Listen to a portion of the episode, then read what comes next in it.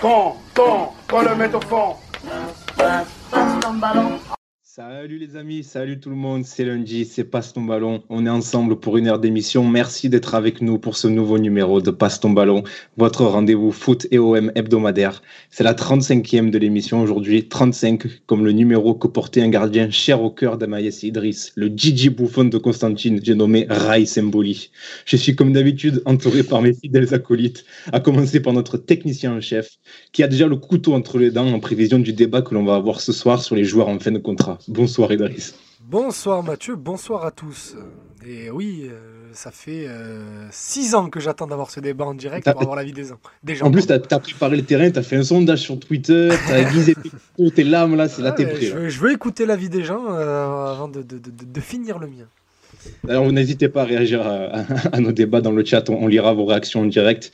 Avec nous également un adepte du contre-pied, puisqu'hier, pendant que tout le monde regardait le multiplex de la 37e journée de Liga, monsieur était devant un match de la JS Kabylie. Bonsoir Amar. salut Mathieu, salut tout le monde. Non, je n'ai pas raté l'OM quand même, mais le match de la JS Kabylie euh, était deux heures avant. le, multiplex euh, Liga. Le multiplex Liga Ah, Liga Ah oui, oui. en même temps et tout le monde tweetait sur l'Atletico, le Real, Luis Suarez et tout. Toi, t'étais là. Oh, mi-temps JS Kabylie. C'était très drôle. Eh ben, euh, écoute, je, préfère la Ligue Europa-Africaine euh, qu'au faste de la Liga. Que Et enfin, toujours fidèle au poste, un homme qui trépigne d'impatience avant l'événement foot de cet été, qui va réunir des équipes de tous les horizons dans des ambiances et bouillantes. Et oui, la, H-Cup arrive très bientôt sur les terrains marseillais. Bonsoir Azir. bonsoir. Bonsoir. Quelle annonce, quelle annonce extraordinaire. Essaye de vendre ça, Azir. Hein la fierté, la fierté de la HCUP, des quartiers nord, de tous les quartiers populaires de Marseille. Euh, trop, très content d'être avec vous. Si vous voulez tout savoir sur la H-Cup, euh, suivez le compte. Bah, ils, ont, ils ont créé leur compte Twitter. Hein, euh, évidemment. Ça se professionnalise. Voilà, ça se professionnalise. mais bon, si vous voulez vraiment tout savoir, il faut suivre Azir sur Twitter, on le rappelle. Ou alors, ou alors, ou alors, vous écoutez Passe ton ballon dans deux semaines. Parce oui, on, en prépare, on prépare l'arrivée d'un des organisateurs de la H-Cup. On ne sait pas si on fera une émission entière dessus ou s'il viendra passer une tête 20 euh, minutes, une demi-heure. Mais ouais, on vous prépare un petit, un petit onglet H-Cup. Parce que, comme l'a dit Mathieu, c'est l'événement football de, ce de cet été. Voilà. Et non pas l'euro, bien sûr. Ah non, l'euro, on s'en fout. Ça fait, ça fait 35 émissions qu'on dit que le foot nous fait chier. C'est pas pour en parler encore l'été. C'est bien la preuve, c'est que la semaine dernière, on a parlé, on a parlé de, bus, de la busserine contre qui déjà? Félix Piat. Voilà, c'est ça. c'est bien, bien, la preuve que cette émission est orientée. passe ton ballon, c'est incroyable. Les amis, on va se plonger aujourd'hui dans le monde de la préparation physique et du coaching individualisé, un phénomène très en vogue dans le foot et notamment auprès des jeunes. Et, pour en parler, on reçoit Florent Lacasse, ancien athlète et reconverti, reconverti préparateur physique. Salut Florent. Bonsoir les gars. Merci Florent d'avoir accepté notre invitation et d'être parmi nous. Alors pour te présenter brièvement, tu as 40 ans, tu es de, tu es de la région, hein, parce que tu nous disais en antenne que tu as grandi près de Manosque. Et euh, tu es un spécialiste euh, du demi-fond, si je ne dis pas de bêtises, c'est ça mhm, Discipline à laquelle tu as participé notamment au JO d'Athènes en 2004. C'est ça. Donc je me trompe pas jusque-là, tout est bon. Non, non, non. Bah, demi-fond, c'est vaste, ça englobe le 800 jusqu'au 10 000, donc je vais préciser 800 mètres. Donc voilà, donc c'est ça. Et on va évoquer avec toi ton métier de, préparateur physique, puisque tu t'es reconverti dans cette voie-là. Et ce que tu apportes aux, joueurs qui font appel à toi. Et puis, euh, et puis en deuxième partie d'émission, les gars, on reviendra sur la victoire de l'OM hier euh, face à Angers. L'OM qui a assuré sa place en Coupe d'Europe la saison prochaine. Mais avant ça, place à notre invité. Euh, est-ce que Idriss, tu as préparé le jingle? Oui, il est prêt. Eh bien, vas-y, balance-le, s'il te plaît. Florent, on passe à toi. On commence avec toi. Euh, donc merci encore d'être avec nous. Euh, comme, on, en discutait en antenne, on, a voulu t'avoir avec nous dans l'émission parce qu'on comme on disait, c'est un, sujet assez vaste et finalement dont on parle pas énormément. Euh, le fait que les joueurs s'appuient de plus en plus sur des coachs personnels, des, des prépas physiques de plus en plus individualisés. Déjà, est-ce que tu peux nous décrire un petit peu ton travail? Euh, depuis quand tu travailles dans ce domaine-là? Qu'est-ce qui t'y a poussé? Euh, Comment a été euh, Comment tu, as songé à cette reconversion? Est-ce que tu peux nous, nous, parler un petit peu de tout ça? Moi, très simple. donc, j'ai été athlète, mais avant d'être athlète, j'ai commencé par le football. C'est la meilleure école pour, pour former un athlète d'ailleurs, parce que, bah, parce que quand, quand on est jeune et qu'on a envie que son équipe elle gagne, on fait des efforts. Et forcément, c'est des efforts qui sont euh, fondateurs pour, euh, bah, pour la suite, que ce soit pour le football ou pour, euh, pour l'athlétisme, notamment pour le demi-fond. Et j'ai toujours gardé, même, même pendant ma carrière, un, œil attentif à tout ce qui se passait au niveau du football et, et j'avais envie d'y revenir après ma carrière. Donc j'ai fini ma carrière en 2012 en Afrique du Sud. Euh, parce que je m'entraînais souvent là-bas. Et j'ai passé un diplôme à l'université de Witz à, Johannesburg pour, pour devenir préparateur physique. J'ai fait des stages en, club pro, notamment euh, un à l'OM, un au Mans et euh, deux en Angleterre à Crystal Palace et à, à Manchester United avec l'académie. Et j'ai. Comment je pourrais dire J'ai pas pu travailler dans le, dans le milieu du football. J'ai eu une offre à Crystal Palace, mais qui était, euh, qui était au ras des pâquerettes. Donc, euh, à l'époque, je voulais faire venir ma, ma compagne de l'Afrique du Sud et euh, avec 1800 pounds à, à Londres, c'était pas possible de travailler et de, de, la faire venir. Donc, il a fallu prendre une décision. Donc, je suis revenu en France. J'ai commencé à monter ma boîte et puis j'ai eu un premier joueur qui s'appelle Céline Benachour, un ancien joueur de, du Paris Saint-Germain qui a qui a navigué un petit peu partout. Il a fait, euh, il a fait euh, Martigues, il a fait Malaga, il a fait Guimaraes. Et j'ai commencé avec lui, donc euh, avant son, son dernier, sa dernière pige à, en Inde. Il a eu un dernier contrat en Inde, donc j'ai commencé par là. Et, de fil en aiguille, j'ai continué à avoir des joueurs. J'ai commencé aussi une collaboration avec Yvan Lemay, un, agent marseillais, qui m'a envoyé des joueurs deux dernières années, pendant les, phases de pré-saison. Et, de fil en aiguille, ben, j'ai commencé à avoir des joueurs, que ce soit pro ou, euh, ou des jeunes joueurs. Et euh, voilà comment j'ai commencé, tout simplement. Pourquoi tu t'es. Euh, alors, tu as répondu un peu à la question, mais finalement, qu'est-ce qui t'a poussé vers le foot? Toi qui as fait de l'athlétisme, en disant en introduction, tu, tu, as participé au JO en faisant du demi-fond. Qu'est-ce qui t'a finalement poussé vers le foot? Ben, Je fais les deux dans ma, dans ma, dans ma vie de tous les jours. Euh, j'entraîne des groupes de runners. De temps en temps, justement, les joueurs de foot, quand ils sont euh, loin des, des événements ou qui sont soit en, hors club ou euh, en période d'essai, souvent ils rejoignent le groupe parce qu'ils se rendent compte qu'à un moment donné, ça leur apporte. Le fait de courir avec des gens qui sont plus performants que eux dans certains secteurs, ça leur, ça, ça leur permet de passer un cap. Euh, et pourquoi le foot C'est quelque chose que j'ai toujours aimé. Euh, et je pense aussi que euh, le niveau physique qui est, qui est requis pour jouer en Ligue 1 est encore loin de, de, de révéler sa, sa, plénitude. Je pense qu'il y a encore beaucoup de choses à expérimenter au niveau du football, notamment apprendre à courir, avoir la bonne gestuelle, savoir réduire sa foulée, savoir accélérer de manière euh, longitudinale, les, joueurs savent le faire. De manière latérale, c'est leur spécificité, mais c'est encore mal fait. Et, euh, je pense que dans les clubs, malgré tout le respect que je peux avoir pour la prépa physique qui est faite en club, je pense que hormis la partie pré-saison qui euh, qui est bien gérée et peut-être qui est peut-être un peu trop lourde, je pense que dans la période de, de compétition, je pense que le physique est un peu mis euh, au placard parce que, euh, bah parce que la, nécessité, c'est de faire des joueurs frais pour les week-ends. Et je pense qu'on on oublie certains fondamentaux pour, pour être performant toute, une saison. Donc voilà pourquoi j'ai envie de mettre un petit peu mon, mon expérience au service des joueurs. Ama, tu as une question euh, tout de suite pour. Ouais, je me, je me permets de rebondir sur ce que tu viens de dire, Laurent. Florent, pardon. Est-ce que parce que justement les entraînements des clubs sont trop globaux, collectifs, et c'est un peu normal vu la quantité des effectifs, que la préparation physique individuelle a pris de l'ampleur au final aussi? C'est une bonne question.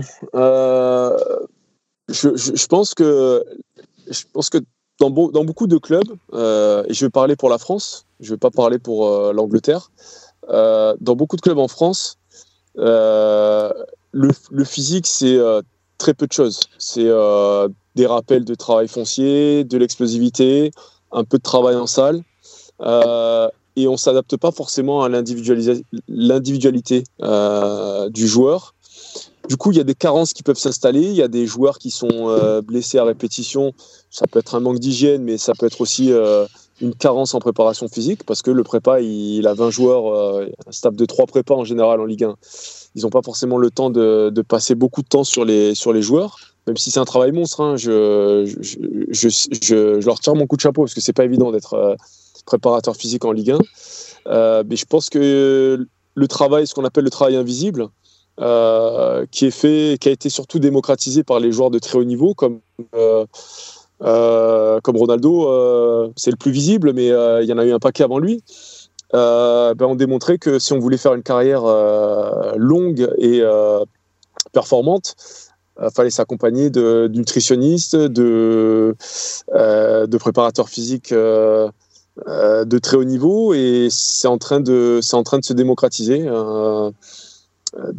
de plus en plus alors plus à l'étranger parce que c'est c'est pas forcément dans la culture française mais on y vient aussi en France. Je sais qu'au au, PSG à l'OM dans certains clubs qui ont peut-être un peu plus de pouvoir financier au niveau des salaires les joueurs peuvent se permettre.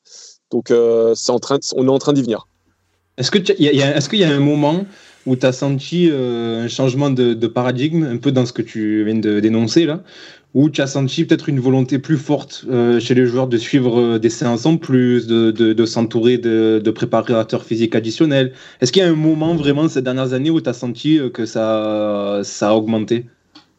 Non.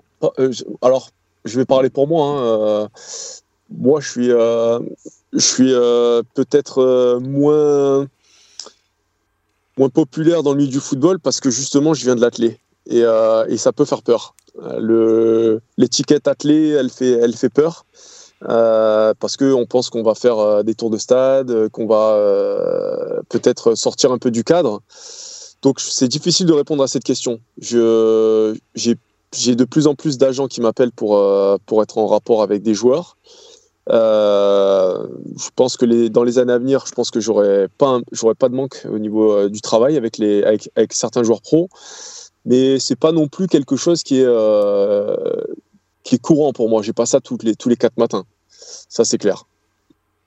Azir, tu avais une question. En effet, justement, ton rapport avec les clubs professionnels, comment et de manière générale, moi je sais plus pour toi, mais de manière générale, comment les clubs professionnels, d'après les échos que tu as ou les relations que tu peux avoir, euh, perçoivent, on va dire, le travail des préparateurs physiques qui sont hors club, justement, qui ne sont pas salariés des clubs professionnels. Comment est-ce que c'est mal perçu, est-ce que c'est mal vu de la part des clubs professionnels que des préparateurs physiques euh, prennent en charge leurs joueurs sur des temps euh, hors, hors centre d'entraînement? Comment, comment ça se passe? Je pense que c'est c'est pas vu d'un bon oeil parce que parce qu'il y a un plan d'entraînement qui est euh, qui est dirigé par euh, par le par le préparateur physique en chef, par l'entraîneur et que quand on sort du cadre, si c'est de la fatigue inutile, euh, c'est au détriment du joueur, c'est au détriment de l'équipe et forcément on n'a pas la même mise sur sur sur un ensemble de paramètres donc forcément c'est c'est pas forcément bien vu.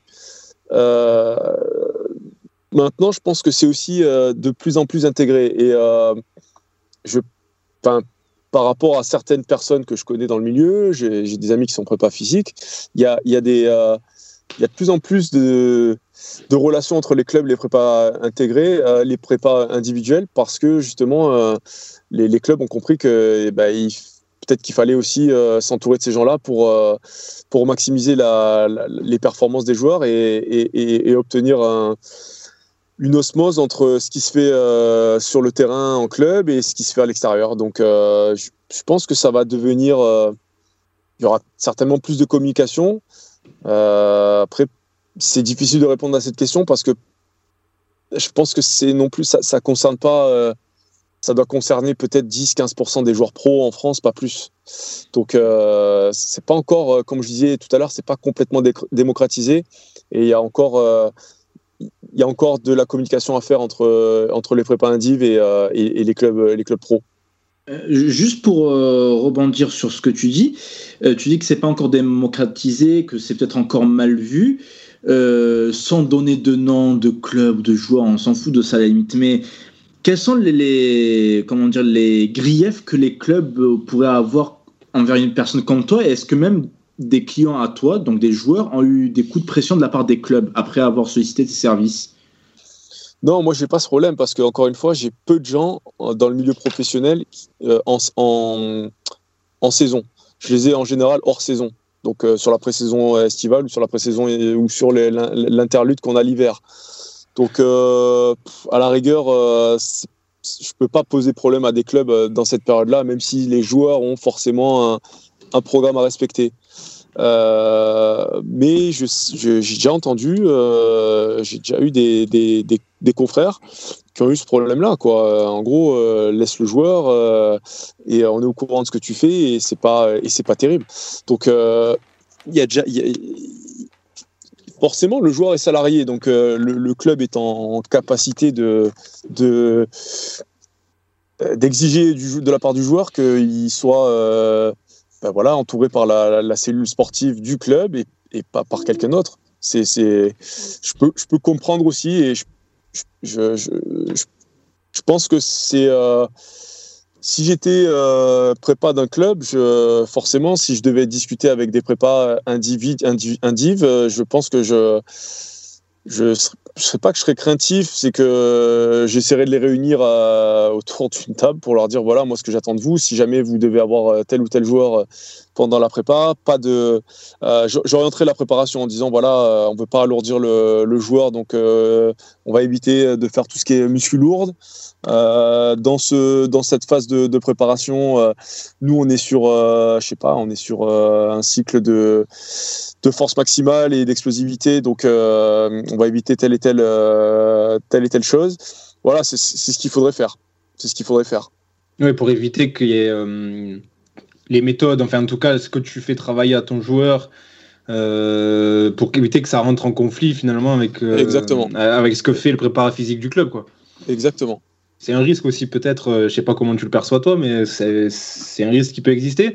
Euh, de, de, de peut-être cramer un joueur ou euh, d'annuler de, quelque part ce qu'il ce qu a fait en, en club?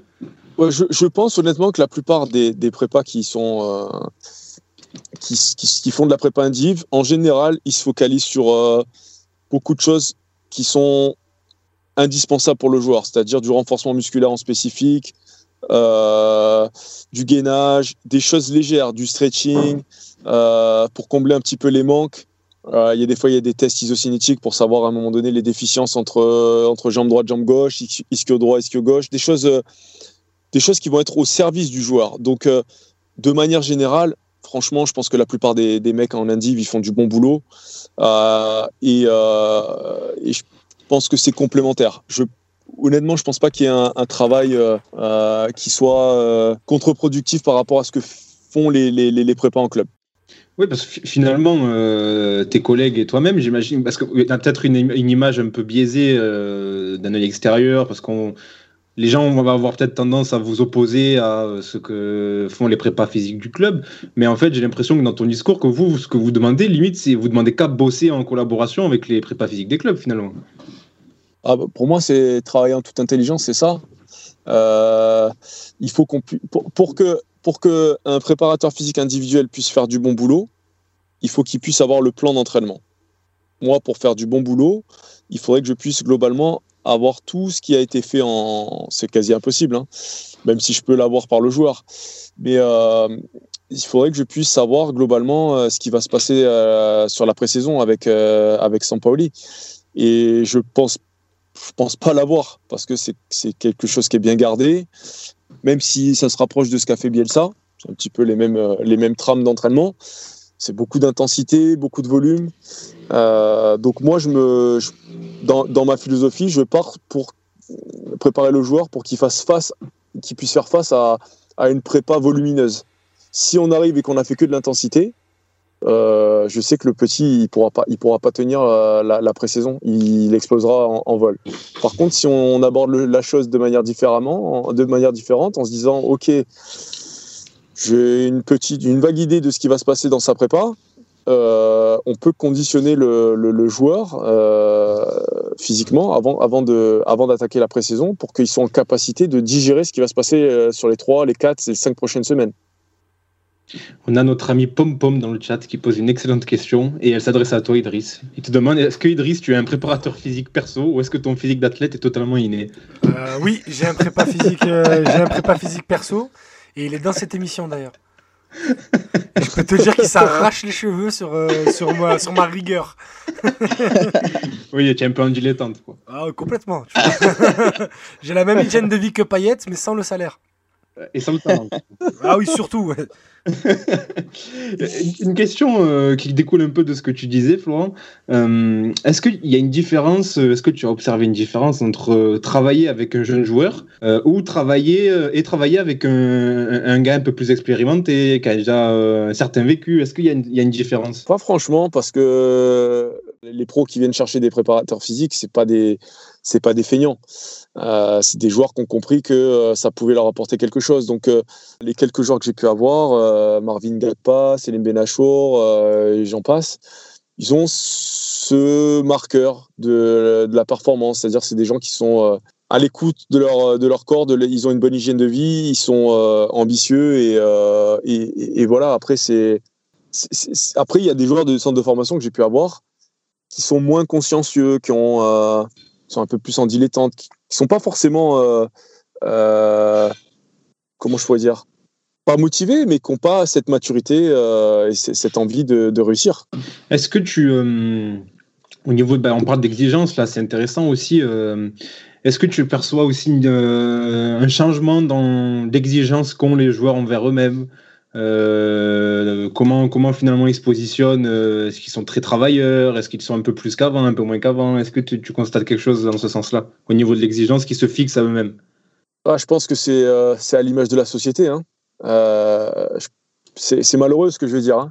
Encore que moi, je j'ai pas eu ce problème-là de, choper des joueurs qui sont pas motivés, qui ont qui sont en dépression. Mais il y a la plupart des, gamins de, de ah, j'ai envie de dire de la génération euh, entre 2003 et 2010. Ouais, c'est compliqué quoi. Euh, c'est difficile de les mettre au travail.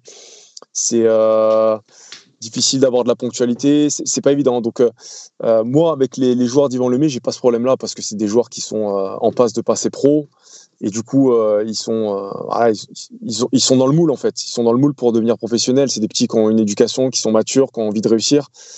Mais si on prend les jeunes euh, globalement de, de, niveau 19 nationaux, etc., ou 17 nationaux dans la région, moi j'ai vu, je trouve qu'il y a beaucoup de, beaucoup de petits qui, ont plus, plus faim, quoi, plus faim, pas forcément l'état d'esprit pour réussir, euh, et qui sont, euh, qui considèrent le, football comme un jeu avant, avant euh, de le considérer comme un sport, et je pense que c'est l'erreur le, le- football, si on veut en vivre, il faut considérer que c'est un sport. C'est-à-dire qu'il faut vouloir gagner, il faut vouloir être le meilleur, au service toujours de l'équipe, hein, mais il faut avoir cette, cet état d'esprit-là.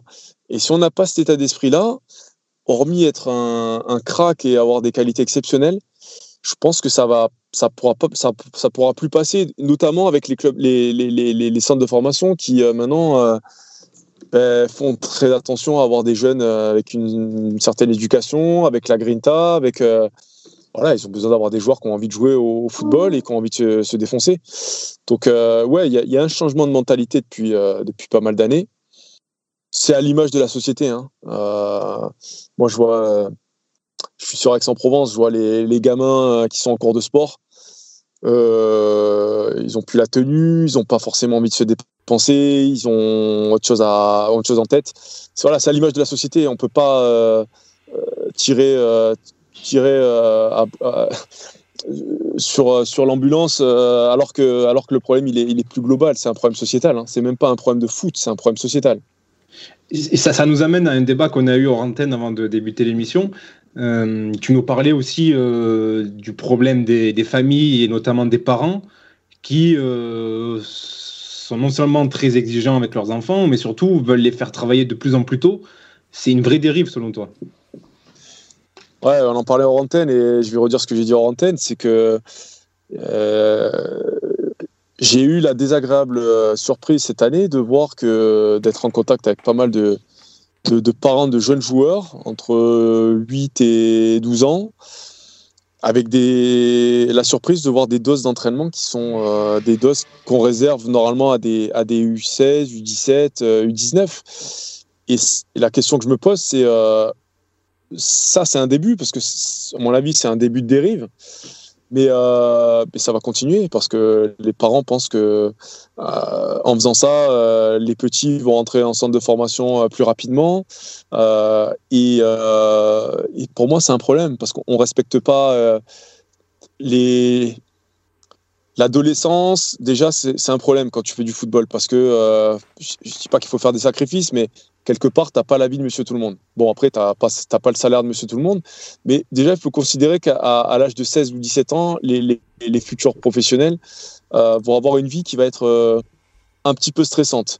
Si en plus de ça, suis... ils, ont, ils ont déjà vécu ce stress-là jeune, c'est-à-dire à 8, 9, 10 ans, et que les parents étaient sur le dos et que euh, les entraînements euh, ont été nombreux, on, bah, on sature l'enfant. Hein. On sature l'enfant avec du stress, tout simplement et c'est pas c'est pas productif. On rend pas on rend pas service aux, enfants. C'est ça, c'est ça c'est clair. Ni à leur croissance, ni à leur futur. On va faire des gens frustrés. Donc euh, je mets l'accent là-dessus parce que je, je, vois ça de plus en plus. Et je, je pense qu'il faut mettre, euh, faut tirer la sonnette d'alarme avec les parents en disant voilà, euh, si vos, enfants ils, ont envie de, de, d'en faire leur métier, euh, et ben ça doit se voir sur la grinta, ça doit se voir à l'entraînement, ça doit se voir en match. Euh, peut-être ajouter un entraînement d'athlétisme de temps en temps parce que euh, parce que vous voulez leur apprendre euh, le, geste le geste juste pour courir ou du judo parce que ça apprend à se cadrer etc mais pas plus pas plus les gars je sais que c'est un, un, sujet qui vous tient à cœur pour vous avoir vu sur les bords des terrains on en a souvent parlé je sais que toi Ama tu as souvent cette phrase les parents c'est le fléau du foot amateur parce mais... que ça, ça, me surprend. Je m'imagine que ça me surprend pas tellement ce que dit Florent là. Non, non, pas du tout. Ça me surprend pas. Non, non j'assume de dire que les parents sont un véritable fléau pour les gamins, pour leur progression, pour leur euh, épanouissement. Euh, moi, j'ai vu des trucs de fou, des des, parents qui, de, qui ont comment dire, mandaté euh, un caméraman et un photographe pour suivre euh, un gamin toute la journée. Tu vois, c'est le mec, il avait 10 ans. Faut arrêter, quoi. Ne vivre par procuration, c'est très malsain, je trouve. Et je suis pas sûr que ça contribue euh, au bien-être du petit. Est-ce que tu parles d'un enfant qui vient de Signal Olympique de Marseille? On ne dira pas de nom dans cette émission. D'accord. Pour les enfants. non, mais on n'a pas demandé de nom, j'ai demandé une indication. L'intro de mémoire. les gars, euh, vas-y, vas-y, vas-y. Ça, ça t'arrive, euh, ça t'est arrivé de refuser euh, des, des, jeunes par rapport à ça, par rapport à la pression des, pa des parents où tu sentais que la famille vraiment euh, insistait, mais que c'était pas forcément pour le bien du, petit, pour son épanouissement, pour sa progression, et que c'était plus par procuration justement, pour reprendre le terme employé par par Amaïs je refuse pas des joueurs. Par contre, euh, des fois, ça m'arrive de pas rappeler les parents. donc, euh, donc, en gros, euh, ça veut dire ce que ça veut dire, mais je, je, je, fais attention à ça parce que déjà, j'ai pas envie d'avoir cette étiquette là de dire voilà, c'est trop dur avec Florent parce que il les prend petits, il les flingue. Donc déjà, je fais gaffe à mon image. et puis en fait, tout se sait dans ce petit milieu-là. Quand, quelqu'un fait par exemple une séance avec moi et que derrière je, je sais qu'il est parti euh, refaire une séance avec quelqu'un d'autre, je le sais. Et, euh, et c'est pour ça que je n'encourage pas les parents à revenir me voir parce que euh, parce que c'est pour moi c'est catastrophique. Et je, je, je, je, le comprends pas. Moi, j'ai un gamin qui a 3 ans et demi, donc euh, il s'entraîne une fois avec moi. Euh, il, il, enfin, il s'entraîne, c'est un grand mot. j'ai haussé les yeux d'un coup. Ouais. non, non, non, non, il fait, il fait de la coordination, il fait des choses. Ouais, de temps en temps, il fait, un peu, il fait un peu des tours de stade, mais Bon, il, il s'entraîne euh, peut-être plus dur que la moyenne parce qu'il a des capacités au-dessus, au-delà de la moyenne. Mais euh, voilà, il fait son entraînement le mercredi après-midi euh, au football. et encore, c'est un entraînement, c'est plus de la garderie. Et de, voilà, pas plus, pas plus. Est-ce que tu Est-ce que tu veux dire que les, les- parents qui veulent euh, faire leur projet Mbappé à eux, comme euh, Azir le dit si bien à, ch- à chaque fois, est-ce que ces parents-là sont à proscrire Mais c'est très bien ce que vous me dites là. C'est une très bonne réflexion. Vous savez, Mbappé, quand il a commencé, parce que je, je connais un petit peu son histoire, euh, Mbappé, il a commencé le foot à 6 ans, donc normal, et il a fait du judo en parallèle à ça. Puis il a fait un peu d'athlé, euh, et il s'entraînait pas beaucoup. C'est pas un gamin qui. euh, c'est pas un gamin jusqu'à l'âge de 10-12 ans qui a eu des doses d'entraînement importantes. Donc euh, il a appris à se cadrer avec le judo, il a appris à courir avec l'athlétisme, puis il, a appris à s'amuser avec le football. Et, euh, je pense que c'est un très bon modèle d'éducation parce que il n'a pas, pas bafoué euh, l'école, euh, ses doses d'entraînement elles étaient euh, adaptées à son, à son jeune âge. Et du coup, maintenant, il arrive à, pleine maturité et je pense qu'il va encore avoir une marge de progression. Et du coup, je pense que c'est un vrai modèle. C'est-à-dire que si les gens pensent qu'un Mbappé euh, à, à, à 10 ans ou à 12 ans, euh, il s'entraînait beaucoup, et ben, ils se mettent le doigt dans l'œil. Je pense qu'ils sont aux côtés de la plaque. C'est un petit qui a, euh, vécu une, une jeunesse comme la plupart des gamins de notre âge à l'époque et, euh, et, qui a euh, progressé euh, petit à petit avec forcément des qualités peut-être au-dessus de la moyenne, mais des sports qui étaient très complémentaires au football. Le judo, je pense que si je peux mettre mon fils, je le mettrai parce que ça apprend à, canaliser son énergie. L'athlétisme, ça apprend à, à savoir accélérer, à savoir être coordonné, utiliser ses bras et avoir un cycle de jambes parfait. Euh, et le football, bah forcément, quand on en fait euh, sa pratique, ben on apprend un tas de choses. On apprend euh, à développer des qualités foncières, on apprend à, se diriger dans l'espace. Il y a un tas de choses qu'on travaille au football. Et de toute façon, le football, pour moi, même si on dit que l'athlétisme est à la base de tout, je pense que le football est encore plus complet.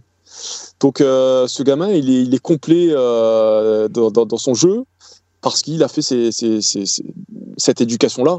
Et je, je recommande vraiment aux parents de, plutôt que de mettre les gamins cinq, fois au, cinq fois au football, euh, de, de varier les sports au début pour avoir justement euh, un, panel d'exercices et de coordination, d'exercices de coordination et justement d'arriver à la pratique du haut niveau euh, dans le football le plus tard possible.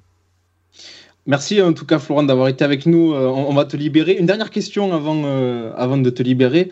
On parlait de prépa physique personnelle pour les personnes qui sont présentes dans cette émission. Quel conseil tu aurais donné à peut-être des personnes qui sont dans cette émission et qui ont peut-être du mal à répéter les efforts, qui, qui, qui, qui- qui- qui sont vite vite KO Est-ce que tu as un conseil à donner? Je vise personne. hein, Euh, moi, je considère que tu te vises à toi, mais. euh, Je peux me viser à moi.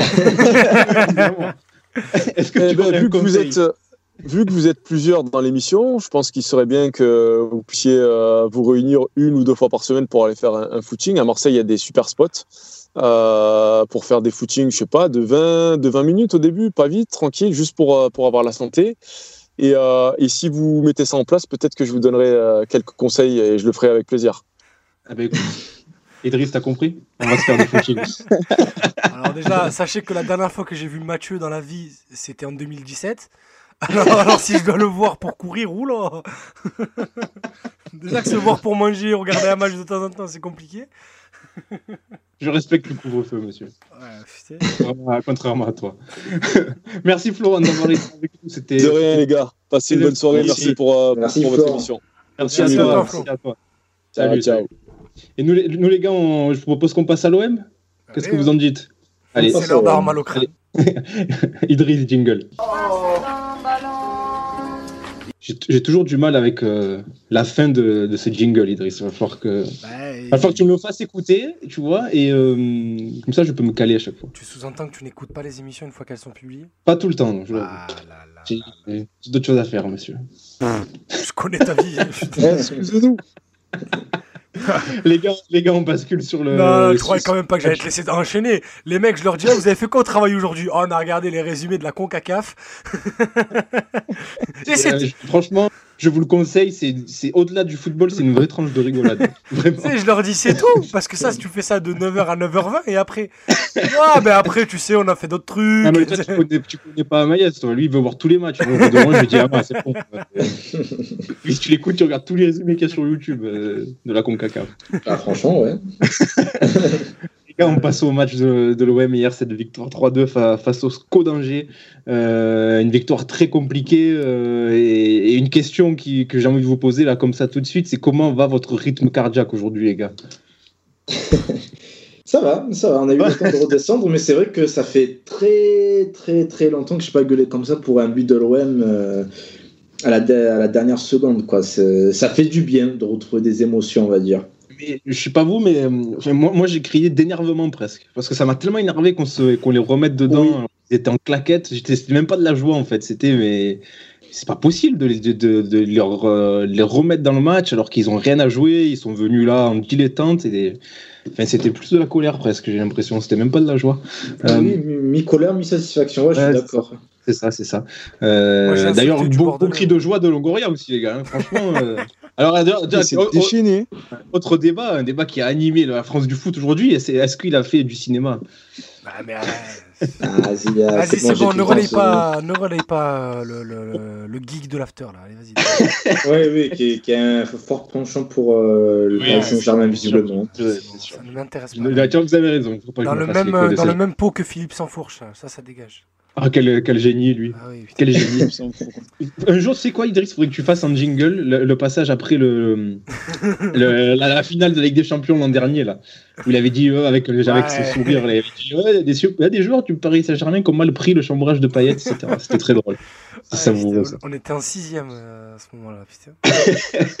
oh là là, Le- là là, l'âge mental de la réflexion. Ah, c'est fou, c'est fou, c'est ça. C'était ouais, c'était la, la cour du collège, ouais, exactement. Les gars, une question qui, qui découle un petit peu de ce qu'on vient de dire sur le rythme cardiaque. Là, on, on- on plaisantait, mais pour être un peu plus sérieux, est-ce que cet OM-là joue pas un peu trop avec le feu euh, Et si on est lucide, est-ce qu'on peut pas se dire que forcément, au bout d'un moment, ça tombera plus du bon côté? Comme- Ah ouais, ça vous, ça, Oh, les ça narines. ça Oh. Oh non, c'est J'ai fait, j'ai fait une Roland Courbis là. Ah ouais, les narines Ouais, d'Amaïs, c'est mon pote. Forte Roland Courbis. Non, en vrai, sérieusement, oui, c'est un débat qu'on peut avoir. C'est vrai qu'on est fébrile défensivement, ce que tu veux, mais en soi, la balance, elle est tellement positive par rapport au fait d'avoir retrouvé des émotions, de voir l'OM attaquer, marquer des buts. J'ai tout hier euh, sur le fait que sur les 10 matchs dirigés par Sampaoli, eh ben, ça, ça en fait 5 où l'OM marque au moins 3 buts dans un même match, et, mais ça fait des millénaires qu'on n'a pas vu ça. Donc, euh, oui, écoute, euh, on, on avait une équipe en bois en début de saison, il n'y avait pas de spectacle et tout. Là, il y a du spectacle. Si la contrepartie, c'est d'avoir le, le, le- le cœur qui s'accélère en fin de match parce que d'un coup, euh, on n'arrive pas à gérer l'avantage, mais que malgré tout, et ça, il faut le souligner, on arrive toujours à avoir des ressources mentales pour aller chercher la victoire. Eh ben, je prends, je regarde le match pour avoir des émotions. Après, là, c'est quand même un peu tiré. euh, ça, vient de, ça sort presque de nulle part. hein. La, la- la théorie de, de la ressource mentale, je la partage, hein, moi, mais euh, je trouve que là, ça, revient, ça sort de nulle part presque. Mais tellement j'ai l'impression qu'ils font exprès de faire euh, de Ouais, de c'est laisser ça. le match aller pour qu'on dise à la fin oh les ressources mentales machin ils ont pas lâché jusqu'au bout. Ils sont ils, ils sont accrochés ils ont arraché la victoire. Tu vois tellement tellement il y avait aucune raison entre guillemets de, de, de lâcher le match enfin de lâcher le match. Oui de le laisser euh, euh, de, de, laisser euh, cette équipe revenir dans le match les- laisser Angers revenir dans, dans, dans le match alors que tu tu, vois, tu l'avais tu, tu, tu maîtrisais quoi. Tu maîtrisais complètement. Après je si on se projette un peu sur, sur la saison prochaine, c'est surtout ça qui va nous intéresser. Euh, J'ose espérer que grâce au mercato que nous prépare Longoria, euh, on aura euh, des joueurs d'un autre niveau, hautement plus talentueux que les joueurs qu'il y a actuellement, surtout à certains postes, et que de fait, on sera plus solide. Je pense, j'espère en tout cas. Et donc, on sera amené à avoir des, des, des, matchs avec un scénario où l'OM sera en capacité de maîtriser pendant 90 minutes et d'acculer l'adversaire pendant euh, une heure et demie et de s'éviter ce genre de, frayeur, même si on regarde aussi euh, des matchs de foot pour ce genre de moment, si ça tombe du bon côté. hein. Parce que quand euh, si, ça finit à 2-2, c'est un, un peu bidon. Est-ce que vous avez une explication à ce manque de constance sur un match de cette OM-là C'est- on a- Je me souviens, on, avait déjà eu, on en avait déjà parlé il y a bien un mois, un mois et demi. C'était avec Mourad. Euh, C'est ouais, c'était avec Mourad, ouais, c'est vrai. D'ailleurs, qu'on qu'on félicite, ils sont enfin, ils ont, Yeah. ils ont réussi à, à atteindre le palier des, des, des 20 000 euros de dons Ouais. pour leur, leur docu sur les minots. Donc, Grâce on les salue, on les embrasse. Grâce à Paston Ballon en partie, c'est vrai. On, on- on les embrasse. Euh, mais c'est vrai qu'on avait évoqué ce sujet-là et le, fait est que ça continue, ce, ce manque de constance sur un, sur un match. Je sais pas, les gars. euh, je vous demande parce que moi, j'arrive, j'arrive toujours pas à l'expliquer. Est-ce que vous, vous arrivez à l'expliquer? Visiblement non. Je voulais laisser parler Azir. Non, non, je- Et moi, j'allais, je voulais te laisser parler à toi. Bah écoute, je sais pas. hein. Moi, moi, je. Moi, j'ai, moi, j'ai envie de dire, j'ai tellement pas envie de réfléchir que j'ai envie de dire qu'ils sont pas bons. mais, mais il faut, il faut respecter un peu plus nos auditeurs et avoir une réponse un peu plus construite. Je pense que cette équipe euh, est, partagée entre les joueurs qui n'ont pas envie d'être là et les joueurs qui sont impliqués à 100% et les joueurs qui sont impliqués à 100% mais qui n'ont pas les capacités techniques pour euh, les, qui ne sont absolument, qui sont pas, pardon, qui ne sont pas au niveau pour, euh, pour, euh, pour un niveau d'exigence pareil. C'est que Sampaoli, dem- à- par rapport à son système de jeu, demande à tous les joueurs d'être à 100% de leur capacité mentale et physique et technique tout au long des 90 minutes, que ce soit contre Angers, Leicester, Paris ou le Real, peu importe l'adversaire. Et tu as la moitié de l'effectif qui ne sera pas là l'année prochaine. On rappelle l'exceptionnel match de Florian Thauvin euh, hier. Eh, tu Voilà. commences déjà à envoyer des, des, des petits coups là. Oui, bah écoute. Et euh, à mettre aussi avec Douye Saletatsar, qu'on a beaucoup défendu, qu'on appréciait beaucoup dans cette émission, Eh qui nous vrai. a lâché honteusement Ouais. tout, tout au long de la deuxième partie de saison.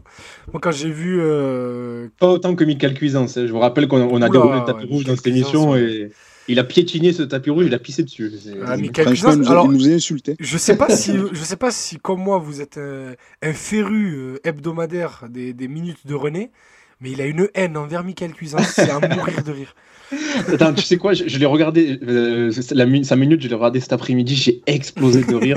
Et il a parlé de Sakai, il a dit Sakai, il va partir en Chine, je sais pas où là. J'ai hurlé. J'ai hurlé. Bref, vas-y, euh, je- J'aime René. Mais en gros, voilà, c'est pour il y, a- il y a un problème d'implication. Moi, je n'arrive pas à comprendre que même si la technique euh, ne suive pas, il y a, il y a- il y a- en fait, il y a trop de problèmes de communication dans cette équipe. Trop de joueurs qui fuient dans les inter, dans les interspaces, dans les interespaces, pardon, et t'as pas de t'as pas de public, donc t'as pas l'excuse dont on peut pas s'entendre, c'est difficile. Il y a juste un problème de communication. et Je suis content d'avoir vu le 4-2-3-1 par contre avec un Luis Enrique un peu plus haut, un peu plus entreprenant. Euh, ça laisse présager euh, que du bon pour la saison prochaine s'il commence à, à être en jambes dès maintenant. À voir. Moi j'ai bien aimé aussi Rongier, je sais pas ce que vous en avez On pensé. va, j'ai parler, on, on va parler des joueurs dans. Oui, voilà, bon, bref, dans- voilà, avant que je- dans- quelques minutes. Voilà, je, Euh, je, je, je lâche la parole, mais voilà, pour moi c'est plus un problème. Je pense que cet effectif n'est pas assez impliqué, je pense qu'il y a trop de joueurs qui s'en foutent, qui prennent un peu cette fin de saison par-de- par-dessus euh, la cuisse ou le genou de Solène Impression. Et euh, voilà, comment expliquer cet cet OM à deux visages? Pour conclure sur, euh, avant de passer aux joueurs, pour conclure sur un petit, sur ce match-là, euh, la Coupe d'Europe est acquise, les gars. euh, cinquième place quasiment assurée. Donc, à part si on perd 8-0 à Metz, bon, je pense pas que ça arrivera. Donc, on devrait être en Ligue Europa. Faire une émission sur l'OM et dire je sais pas si ça arrivera. Euh, oui, c'est vrai, c'est vrai, c'est vrai, c'est vrai, c'est vrai. Mais bon, allez, on va dire qu'on est à 95% en Ligue Europa. Est-ce que c'est pas un peu inespéré, les gars, finalement, au vu de la saison? Non. Non, je j'ai envie de te dire non. On, a- ouais, on avait de quoi aller chercher plus haut, je Complètement. pense. Au, fin- au final, sur le papier, euh, enfin, pardon, quand tu regardes en arrière et par quoi le club est passé tout au long de la saison, on trouve ça normal de ne pas avoir été dans la course avec des champions, mais tu aurais au moins dû être euh, à 7 ou 8 points du 5 déjà. Enfin, du 6 pardon, déjà. En gros, tu devrais pas attendre la 38e journée pour valider ta, ta présence en Europa League. Non, mais tu- je, je dis ça parce qu'on a l'impression d'une saison assez cauchemardesque et au final, tu te dis, Ben, bon, ben, on va finir cinquième. Quoi. Et surtout quand tu vois le, parcours du, du RC Lens, je pensais qu'ils allaient tenir. euh, Ouais, je suis d'accord avec toi. ouais. Mm. Je pensais qu'ils allaient tenir beaucoup plus longtemps et finalement, euh, ça, ça prouve. euh, c'est- c'est- c'est fou. Je trouve ça fou que l'OM soit réussisse à accrocher cette cinquième place après euh, les- les- la, la- la période très compliquée qu'a connue le club. Moi, je suis pas C'est- d'accord. Dingue. Surtout que le RC Lens m'a flingué mon côté match hier, donc. euh, Tu aurais dû arrêter de jouer ce soir où tu es passé à côté d'un énorme gain euh, pour un vieux match portugais là. Non, mais là, c'est- match, voilà mon, passe, euh, mon truc propagande. Arrêtez les côtés match. Oui, Ah, non, mais je suis le- d'accord avec Azir. Non, mais vous avez Ah ouais, raison, ouais. mais je me suis laissé engrainer par euh, un ami notaire à nous.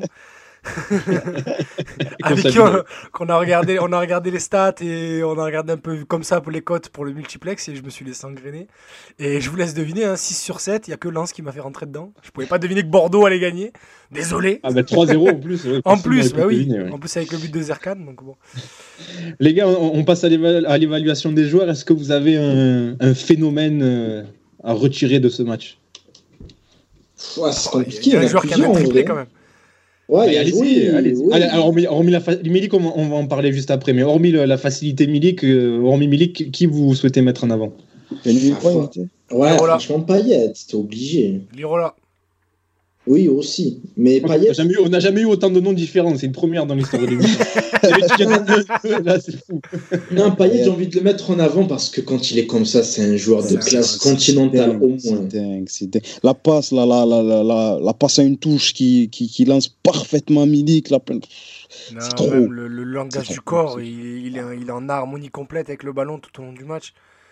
Tu sens qu'il tu, ami avec le ballon comme ça. et tu sens qu'il a envie de jouer en plus, cet enfoiré à la 37e journée. C'est ça. C'est ça qui me rend ouf. Donc j'ai même pas envie de le féliciter, de lui dire que t'as été le meilleur. Putain. T'as envie de lui dire, tu fais chier, quoi. Ben ça. oui, ben oui, mais parce qu'on l'aime, même si euh, franchement, il n'y a pas un joueur dans cette saison qui a mangé plus que lui. Il a mangé plus, il a mangé beaucoup, figurativement et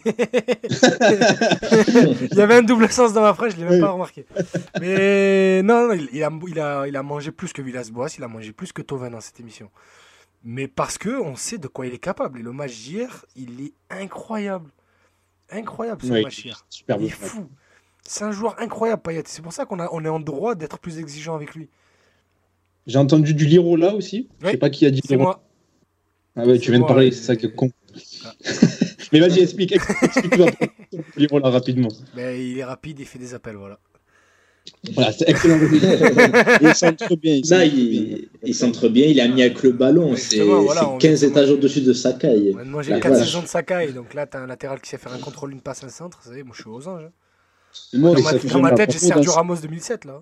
Ce que j'aime trop dans sa qualité de centre, c'est qu'il varie en fait. C'est pas tout le temps, il, trouve tout le temps la bonne zone, il fait tout le temps le bon geste. Il y a des, joueurs qui vont, ils vont peut-être enchaîner des arrières latéraux qui vont enchaîner les centres, mais ça va être toujours, on va dire, le même type de centre. Mais lui, il va te centrer en retrait, il va centrer en pleine course, il va centrer sans éliminer forcément l'adversaire, son vis-à-vis, il va contourner l'adversaire en, liftant le ballon. C'est un vrai euh, bon latéral. Ça va être vraiment pas mal, j'espère en tout cas, la saison prochaine. Oui, c'est. hum, Excuse-moi, Azir. Juste pour. euh, comment dire, rebondir sur l'Irola.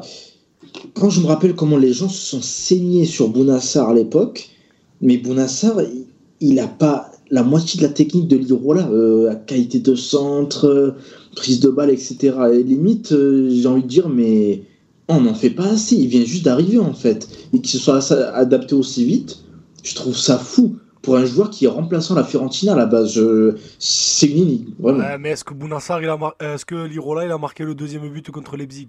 Leipzig. Parce que, cette, imitation, tu peux me la faire en, comme 2030, je rigolerai à chaque fois. Parce que alors il faut en parler de, avec nos auditeurs, c'est un- c'est une private joke avec euh, avec Ama, avec euh, avec Matt, c'est qu'on a on, on a l'impression que tous les l'impression pour tous les, les fans de Fred Antonici que tous les, les, les vieux provençaux, les vieux darons provençaux du sud de la France n'arrivent pas à dire Leipzig. Là, tu sais, c'est quoi? C'est comme, euh, je me rappelle quand. La technique. le rap- Non, non, quand l'OM ils étaient en Ligue des Champions dans le même groupe que Besiktas là. Mon père il n'arrivait pas à le dire, il disait Bekistas. Mais c'est a l'air simple quand même Leipzig, Oui, Le- oui, Leipzig. Les Ou, ou alors t'as la, t'as la, la technique. Pour dire la technique, pourquoi vous n'arrivez pas à le prononcer? Et avec, et avec Mathieu, je- ça fait trois ans que je dis Leipzig. Et ça fait trois ans que je rigole, et je rigolerai encore pendant longtemps. Les gars, est-ce qu'on est qu'on parle de. Avant d'évoquer Milik, parce qu'on est obligé d'en parler, est-ce qu'on parle du match de Luis Enrique? Encore très bon euh, sur son côté gauche, comme tu le disais, Idriss, un peu plus haut, euh, et qui, qui confirme et qui progresse. Hein Euh, Vas-y, Idriss. euh, que- Ah, comme tu parles je- ça fait trois fois déjà que vous. que vous- Non, non, mais c'est c'est Idriss. il- Il parle d'un joueur, ensuite il se tait. Mais non, mais c'est pour laisser la parole aux autres. Moi, j'en ai parlé tout à l'heure. Je disais qu'il avait des appels un peu plus tranchants, qu'il avait de la personnalité balle au pied, et Dieu sait que c'est ce qu'on demande. Et, euh, et voilà, que je suis très, euh, très hypé par, par sa saison prochaine, parce que ça a l'air d'être un joueur qui travaille beaucoup. Au-delà de ce qu'on voit sur ses réseaux sociaux, on voit pardon, sur le terrain qu'il il progresse sur certains, sur certains aspects. Encore heureux d'ailleurs. Avec un coach qui, est un peu, qui a l'air un peu plus sérieux et un peu plus attentionné. Voilà, c'était pour la cartouche Villas-Boas. Et Il en, il, a fallu, il en fallait une, voilà. bah oui, mais je vais en faire plusieurs même. mais euh, oui, oui, oui, je suis euh, très content de son match et, et la relation avec Payet a l'air de, de très bien se passer. Donc euh, très curieux de voir ce que ça va donner la saison prochaine.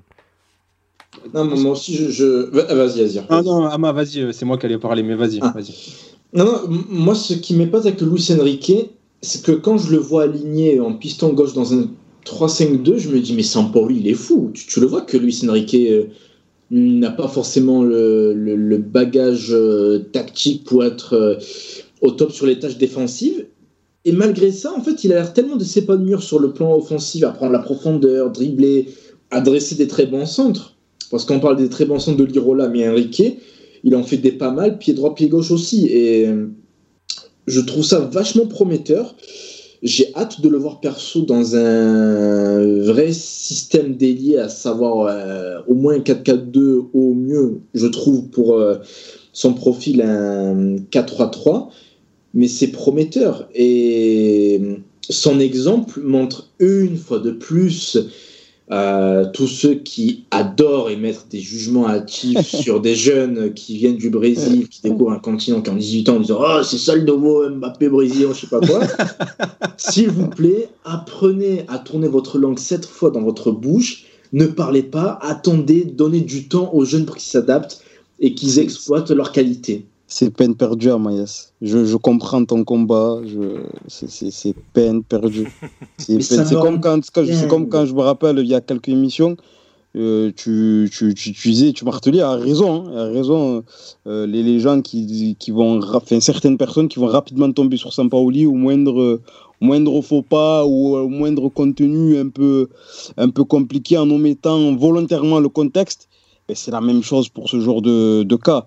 Il va peut-être que Longoria va sûrement, j'espère en tout cas, ramener des jeunes joueurs euh, frais, etc., étrangers peut-être pour certains d'entre eux, mais il va toujours avoir les mêmes personnes qui, parce que le, le mec, il va pas faire 35 passements de jambes et dribbler euh, toute une équipe, toute, toute l'équipe d'Angers, au bout de, sa, de son premier ou deuxième match, eh ben, ça va être euh, d'entrer des conclusions euh, hâtives, tu vois. C'est, Ouais, qu'il faut le clore aujourd'hui maintenant. Faut les, voilà, c'est comme ça. Si, si c'est des minots sur les réseaux sociaux qui font ça, je m'en fous, mais quand tu vois que c'est des darons parfois euh, qui ont une audience sur une radio ou même des anciennes légendes du club, ça me fait de la peine, tu vois, Parce que c'est des gens- triste. parce que c'est des gens qui n'ont pas envie d'avoir raison, ils ont juste envie que ça se passe mal.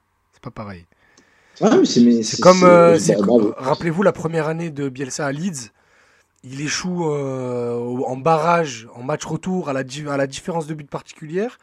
Et t'as des gens qui venaient en disant Eh ouais, c'est ça votre gourou là alors que, c'est- alors que ça les a mis, alors que ça les a posés devant un match de barrage de championship un mercredi soir. Mais ils arrivaient quand même à dire Eh, Il est mort votre collègue. Voilà, c'est juste C'est des vrai, gens qui. ouais, ils se rendent pas compte que juste le fait d'être présent, de regarder à ce moment-là, ça prouve Ben que. oui. Ah ouais, ouais, ouais, c'est, Parce que, parce que qui regarde? Moi, je suis incapable de te donner le classement de championship. À part Amaïs, il n'y a personne qui est capable de le donner. Quand même, lui n'est pas capable. Mais, Ah, J'ai pas suivi le championship cette année, j'avoue. mais du coup, voilà. euh, mais bon, bref, c'est juste pour te dire qu'il y a des gens qui, qui, n'ont- qui ont juste l'odeur du sang dans, dans, la, dans la bouche et qui sont juste prêts à cracher, c'est tout. Ils n'ont pas envie d'être d'accord, ils n'ont pas envie d'être dans la raison. Ah, mais juste pour clore le, le sujet, euh, Luis Enrique, quelques mois après, on est quelques mois plus tard, et là, il est dans une phase positive, et tant mieux pour eux. Mais Villas-Boas, il lui a fait du mal en utilisant le terme la pépite en conférence de presse. Et je pense qu'il a même freiné euh, son adaptation, euh, parce qu'il a porté trop d'attention sur lui ce mot. Et, il lui a fait du mal aussi dans son utilisation. On rappelle que il l'a envoyé au feu dans un match à Porto en Ligue des Champions comme titulaire. Un match qui n'avait déjà plus aucun enjeu puisqu'on venait de perdre tous les matchs qu'il avait eu précédemment en Ligue des Champions. Il l'a envoyé titulaire à ce match-là. Non mais enfin, c'est- limite, on- enfin, avec le recul, je me dis mais en fait il a fait exprès, Quel en mode un moment. peu, tu sais, tu sais un peu comme Garcia euh, faisait au début avec Cherki. Tu sais, il le faisait jouer pour que dire voilà vous l'avez vu, bah il est pas encore prêt, il est pas bon, donc arrêtez de me faire chier avec lui. Eh ben j'ai Le- l'impression que Villas-Boas il a fait pareil avec Luis Enrique, tu vois. Le pinacle de ça, c'est euh, c'est Deschamps euh, à la Coupe du Monde 2018 contre l'Australie. Oui C'est quand il met, quand il Oui, met Griezmann. Mbappé, Dembélé, il dit bon voilà, j'ai essayé, c'est nul, allez remets Giroud. Voilà, vous avez vu, ça marche pas, je peux, je peux faire mon système à 3 devant, c'est bon. Voilà, bah, c'est exactement pareil. Voilà, c'est fou, c'est fou. Ah, Les gars, très bon parallèle. Les, les gars, on est, euh, on est obligé de parler de Milik après ce match. euh, euh, que, que- que dire sur Milik euh, Question que j'ai envie de vous poser, c'est depuis quand l'OM n'a pas eu un attaquant aussi, aussi bon, aussi fort? Ah bah, euh, j'ai envie de dire, euh, là, de ce qu'il montre, et même au vu de sa carrière, c'est meilleur qu'un Gomis, un Gignac. Donc, ouais, c'est euh, depuis 10 ans, quoi. Pourquoi c'est Ouais, depuis, depuis Nyang, ouais, depuis Nyang. Ouais, c'est un euh, attaquant de classe Nyang continentale. Nyang au- Nyang au fond, pardon, c'est même pas un numéro 9. C'est un Oui, après, ouais, il finit son aventure à l'OM en tant que neuf, donc on s'en souvient ouais. comme ça. Mais c'est vrai, tu as raison, il débute sur le côté gauche. Bien sûr. Même pas, parce que l'année où il s'en va, il est champ- on est champion de France, c'est Brandao le 9, il joue à gauche, Nyang. Là où il, met, là où il finit meilleur buteur de Ligue 1. au Ouais, il est quand même très souvent neuf aussi. Hein. Mais bon. Il y avait eu euh, cette mode euh, des champs aimait bien mettre Brandao sur le côté gauche. D'ailleurs, je me rappelle, j'avais les sueurs froides que ça me ça m'apporte. oui, c'est vrai. Il pèse sur les mais défenses. euh, mais c'est, c'est- bon, ça doit être le dossier prioritaire de Longoria cet été, les gars. Euh, garder Milik. euh, Est-ce que c'est Alors. possible après? Mathieu, je prends la parole. Vas-y, Parce vas-y, bah, que- je te la laisse. Parce qu'il y a quelques émissions, j'avais, même, j'avais signé un article à l'époque qui parlait de, de- de l'arrangement qui existait déjà entre Naples, la Juve, enfin, surtout entre la Juve et l'OM. Est-ce que tu vas faire volte-face? Attention. Ah non, pas volte-face. Euh, c'est juste qu'il y, a, il y a vérité de février, il y a vérité d'avril, il y aura vérité de juillet. Euh, c'est juste que aujourd'hui, la situation à la Juventus, surtout financière par rapport à la Super League, par rapport à des joueurs aussi qui devaient partir, qui vont visiblement pas partir, et surtout un joueur qui va partir, en l'occurrence Cristiano Ronaldo, pourrait, là pour l'instant il n'y a aucune affirmation, pourrait changer la donne du côté de Turin. Après, est-ce que ça restera à l'avantage de l'OM Je sais pas, parce qu'il y a un entraîneur euh, qui est toujours sans club aujourd'hui et qui, euh, qui partage une, une affection euh, très particulière avec Arcadius. Je parle bien sûr de Maurizio Sarri. Je pense que le jour où Maurizio Sarri trouvera un club, il va falloir comparer euh, les atouts qu'aura ce club par rapport à l'OM. En tout cas, moi, des échos que j'ai, Milik se plaît ici. Vraiment. Il c'est ni, euh, ni fin, ni, euh, prétendu. Il y a une bonne entente, notamment avec le groupe et avec certains membres du groupe, dont Alvaro González. Il y a une bonne relation avec Sampaoli. De là à dire que tout a changé ou porter une quelconque affirmation aujourd'hui, j'en suis pas capable, par respect pour les auditeurs. Mais en tout cas, les choses pourraient évoluer. Après, euh, Après, on, parle de cette éventualité de la Juve. euh, enfin, il reste une journée. Pour l'instant, la Juve et l'OM jouent la même compétition européenne l'année prochaine. hein. oui, mais Donc, euh, sans faire offense à mon, à mon club, jouer la Ligue Europa avec la Juve et avec l'OM, c'est pas pareil, Oui, sachant qu'avec la Juve, mais- tu vas rejouer le titre de champion d'Italie dès l'année prochaine. Mais bon, euh, là, on parle pas juste de sportif, c'est qu'il y y a aussi des considérations financières. Est-ce que la Juve peut garder Morata et y ajouter Milik, sachant que ce sont deux très gros salaires et que la Juve, ben, ça n'a pas le budget de Manchester City, de Paris ou du Real, bien qu'ils en ont les ambitions sportives. Donc euh, il y, a, il y a- plusieurs, euh, facteurs qui, rentreront en compte d'ici euh, d'ici cet été. Je pense qu'aujourd'hui, l'OM a beaucoup plus de chances de le garder qu'il y a deux mois. Après, de là à dire qu'il restera, il n'y a personne aujourd'hui ne peut affirmer quoi que ce soit sur ce dossier parce que lui-même ne le sait pas. Voilà. C'est les informations que je peux apporter aujourd'hui. Ouais, après, c'est vrai que c'est la tendance là, qui se ressort ces, derniers, ces dernières semaines, euh, qui, sont, qui vont un peu dans le sens de ce que tu dis. hein. Il y a peut-être euh, la possibilité que Milik reste à Marseille la saison prochaine semble euh, un peu plus concrète Ouais. qu'il y a quelques semaines. Où il y a ça, quelques on- semaines, ça semblait, ça semblait acquis qu'il ne serait plus là. Encore une fois, pour dire à nos auditeurs, voilà, on ne dit pas qu'il qu'il restera, que ça y est, ça a changé parce Mm. que l'OM a gagné, qu'il a mis des triplés. C'est juste, aujourd'hui, s'il y a deux mois, il était à 99% plus à l'OM, aujourd'hui, c'est déjà à 60-70%. Mm. Voilà. C'est déjà pas mal. Voilà, c'est toujours ça de gagner. Les gars, on passe euh, au débat sur Tovin. Je sais qu'il y a une personne qui attend ce débat avec impatience dans cette, dans cette émission. Euh, Tovin qui hier euh, n'a pas fait un grand match, peut-être un peu mieux Encore que ses précédentes, fois. ses précédentes sorties, peut-être un peu mieux, allez, mais pas non plus de quoi se faire euh, se taper le cul par terre, hein, comme on dit. Une saison difficile hein, pour, pour Tovin, seulement 8 buts.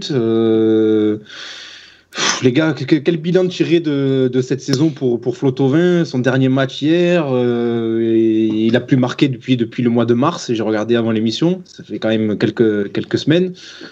C'est une sortie par la petite porte. Hein. Oui, mais quel souvenir, quel souvenir en garder?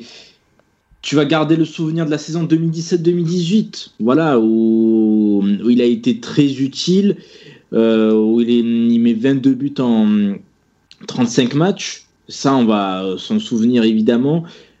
Mais ensuite, au final, est-ce que tu te souviens de lui vraiment, euh, même lors de l'épopée de la Ligue Europa? Il y a eu des joueurs plus majeurs que lui honnêtement. Il a, été très moyen dans cette campagne. il souffre de la comparaison avec Payet. Très moyen. Rappelez-vous le match aller, le match aller à Leipzig où on perd 1-0. Il est horrible. Il est horrible. horrible. il est pas bon. Il, marque contre Leipzig au retour, il marque contre Salzbourg. Mais il marque, le, but, il, marque le, plus, il marque le but le plus insignifiant. De, On en met 5 et personne ne parle jamais de ce but de Tovin. Il y a le but de Mitroglou, le but de Bounassar, bien évidemment, le but de Payet et le but de Sakai, le but roi du, de, de, la Team OM. Mais sinon, le but de Tovin, personne n'en parle. Il est anodin. Emoji volcan, emoji frisson. Ah oui, complètement. Ah, c'était le feu. non, mais... non, enfin, juste pour finir, excuse-moi. en fait, moi, ce qui n'est pas passé euh, avec Tovin au-delà mm, du jeu, où je trouve qu'il n'a pas vraiment progressé, si ce n'est l'efficacité, J'en avais déjà parlé en début de saison, c'est sa sortie dans l'équipe du, du, début de saison justement, où il laisse clairement entendre qu'il veut être au centre du projet, qu'il veut être la star de l'équipe et être considéré en tant que tel, non seulement au niveau sportif, mais aussi euh, financier. Mais en soi, tu as montré quoi, par exemple, malgré ses torts par rapport à un paillette, par exemple? Et on est obligé de faire la comparaison entre les deux parce que ce sont les deux joueurs majeurs offensif. Arrivé lors du même mercato. Tovel n'a jamais fait euh, un match de la qualité d'un match top 5 de Payet. Jamais. Jamais, jamais. C'est pas la même ah, on t'a perdu Hamas.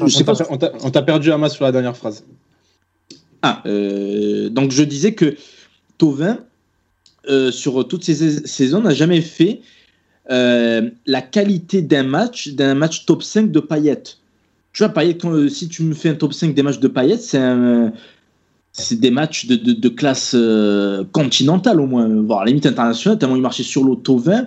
Moi, tu te souviens du fait qu'il a peut-être mis un doublé ou un triplé par-ci par-là. Moi, j'ai un triplé contre a... Caen à Dornano. Ouais, c'est un joueur de stats plus qu'un joueur frisson. Quoi. Et qui était flamboyant, tu t'es dit, waouh, vraiment, il est sur un nuage aujourd'hui au niveau du jeu. Non, Franchement, jamais. Mais, mais moi, je pense qu'à l'époque de sa sortie médiatique, justement, il se basait essentiellement. je suis pas dans sa tête, mais je pense qu'il s'est basé essentiellement et sa communication. Je pense que ses conseillers, les gens autour de lui, ils devaient le chauffer par rapport à ça. Tu vois, tu es le meilleur buteur, tu es le meilleur ci, tu es le meilleur ça, en termes sur le plan statistique. Et donc, euh, peut-être qu'il s'est euh, senti euh, assez puissant pour se permettre une telle sortie médiatique et réclamer certaines choses. Après, nous, on regarde les matchs. La plupart des supporters de l'OM regardent les matchs. Après, tu vois que dans le contenu, peut-être qu'on peut avoir un, autre profil qui va peut-être moins scorer, mais qui va plus t'apporter dans, dans le jeu par rapport à l'idée que tu te fais du jeu.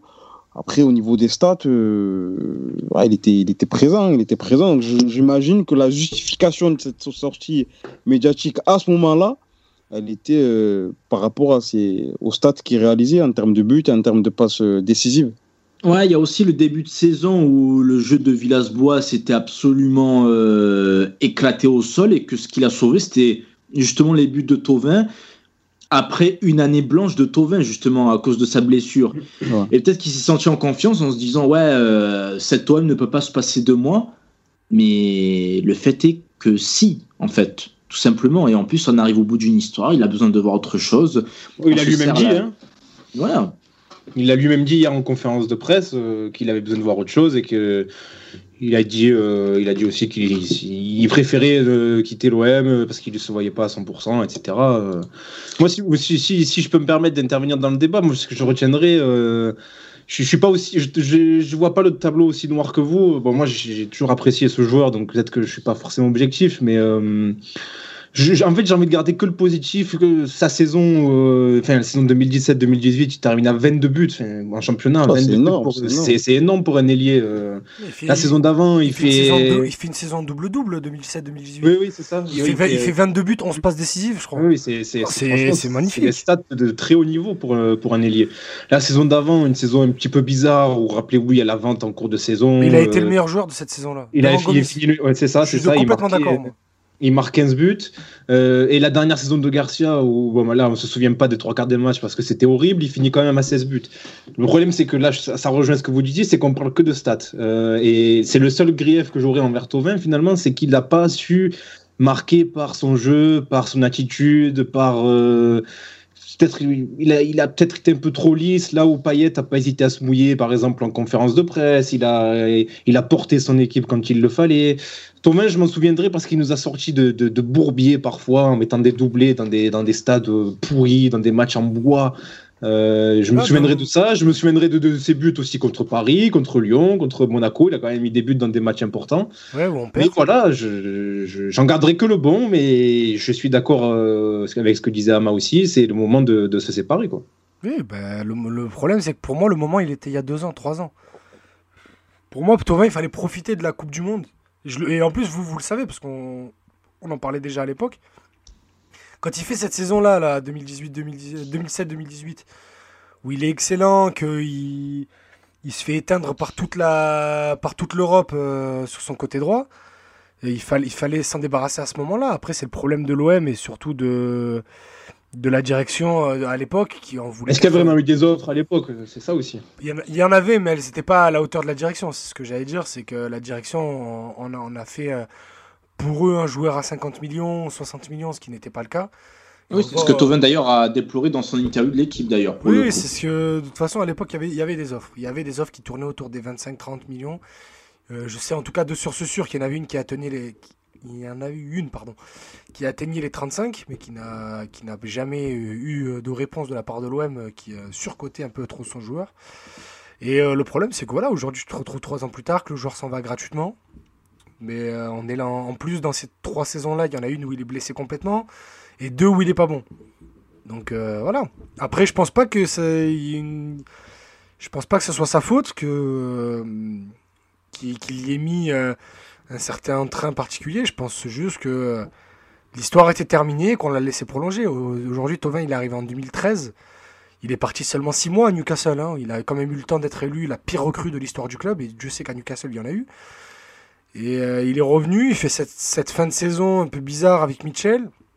On n'ira pas dire qu'il a servi à grand chose parce que c'était une saison où l'OM a grandement été sauvé par le meilleur gardien de l'histoire du club, Steve Mandanda. Un attaquant qui, euh, qui, a, qui reste aujourd'hui euh, jugé euh, un peu sous-coté pardon, par, les, par ses propres supporters, Michi Batshuayi, qui finit quand même une saison avec 18 buts, avec comme passeur décisif Kabela et Nkoudou et Barada. Donc voilà, aujourd'hui, Tovin qui se rappelle, à part ce but euh, face à, à Rennes dans une défaite 5-2, ou le simple fait de « Oh, j'ai failli me prendre une bouteille », euh, franchement, aujourd'hui, voilà, c'est juste ça. Moi, ce que je- moi, ce qui me reste de Tovin, j'ai envie de garder le positif, comme dit Mathieu, de ces matchs bourbiers, de ce match à domicile face à Nantes, alors qu'on se bat pour le podium en 2017-2018, où on est absolument horrible. On perd Oui, un il 0 égalise, face à Nantes et il égalise à la dernière, dernière seconde. Il y en a eu beaucoup des, des matchs comme ça. Et euh, bien sûr que je les oublierai pas, mais il y a beaucoup de choses qui me restent en travers. Sa petite déclaration après Lyon où euh, il y a un quart d'heure de cinéma, euh, de bagarre générale dans les vestiaires entre Mar- Marcelo et Rami. Et derrière, il va en conférence de presse dire ils le paieront, ils le paieront. Ben, ils n'ont rien payé du tout parce que Lyon était en Ligue des Champions. Ils ont même eu le temps de faire une demi-finale de Ligue des Champions et que nous, on y allé pour en faire 5 défaites en 6 matchs. Il y a, y a plein de petites phrases Ouais, mais on comme a joué ça. la finale dans le stade d'eau là. ça- Ouais, mais il y a plein de petites phrases comme ça, tu sais, où, où je me dis, il, il a toujours pas compris où il a mis les pieds. Puis aussi en passant de l'autre côté de la barrière, en devenant journaliste, en traînant un peu plus, de, en mettant un peu plus mon nez dans les vestiaires du club, j'ai appris beaucoup de choses sur ce qui s'est passé, pardon, euh, entre lui et certains joueurs. Euh, de toute façon, on peut citer des noms, on s'en fout. Maintenant, il y a, prescription. avec Zinedine Machache, il y a eu plusieurs soucis.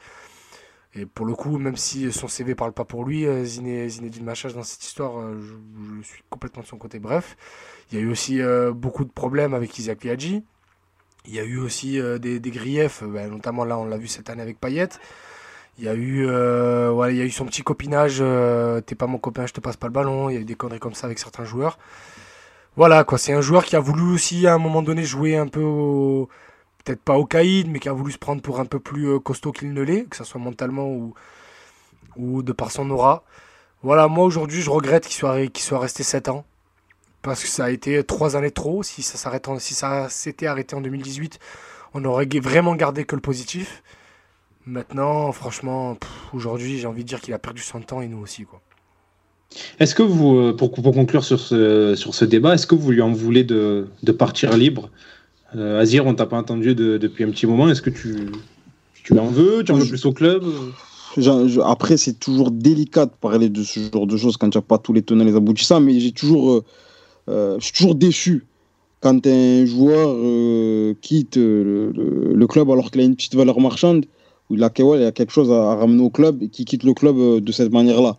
Après, voilà, c'est toujours pareil, on ne connaît pas tous les tenants. Peut-être qu'il a quelque chose contre les dirigeants, peut-être qu'il veut absolument prendre sa prime à la signature et, parce qu'il a tel ou tel projet au Mexique, peu importe, voilà. Mais quoi que ce soit Ayou, auparavant, Flamini, euh, il y, a- très longtemps maintenant, ou Gignac, ce genre de départ-là, ça me dérange toujours. Ça me dérange toujours voilà, de ne pas rendre un peu, euh, de pas rendre au club euh, voilà, une, une petite somme.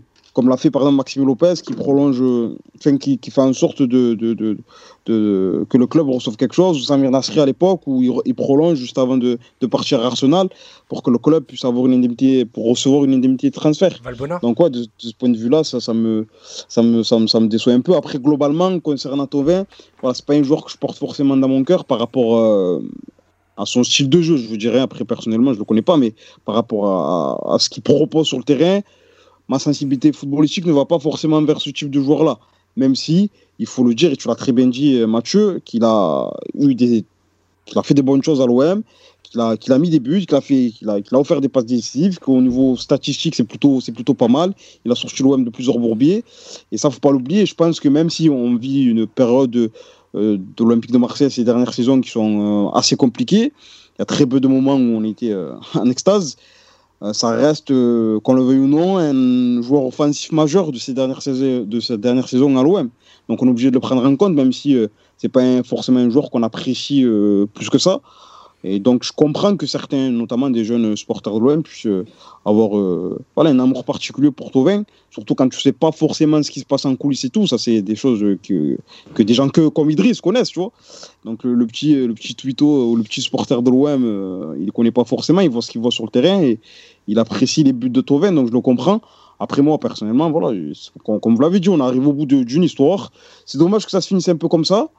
Peut-être qu'il aurait mérité une autre, un autre départ par rapport à ce qu'il a un peu Ah non, apporté à l'OM. Ah, je suis pas d'accord avec toi là. Pour le coup, pour moi, il a le euh, départ qu'il mérite par la petite porte et gratuit comme ça. Allez hop. Oh, t'es- t'es- au Franchement, t'es dur quand même. Ouais, Ah, pour moi, non. Bah, par rapport, par rapport à ce qui euh, à, à cette dernière saison, il a la sortie qu'il mérite.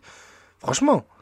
Ah, oui, Bah, pour, pour le coup, Ah, per- et cette dernière saison, la saison dernière, euh, il est blessé. euh, J'ai envie de croire que c'est pas trop sa faute non plus, quoi. non, mais non, mais je dis, sauf qu'il y en a une avant quand même. C'est pas comme s'il était blessé en pleine pique.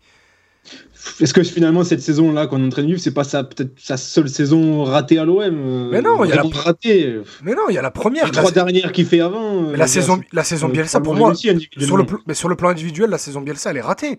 Ah oui, oui, je suis d'accord avec Oui, Idriss, la- première, même la première, Je la crois pre- que c'est la saison, il Non, m'a la plus première, je suis pas d'accord, elle est pas ratée. Elle est Non, pas la ratée première, parce qu'il est il- arrivé. Il y, a deux, il y a deux mois qui sont excellents, notamment contre Sochaux, il marque beaucoup, contre Nantes aussi.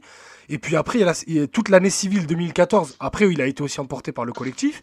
Toute l'année civile 2014, elle pue. La- derrière, il y a la saison Bielsa, elle pue.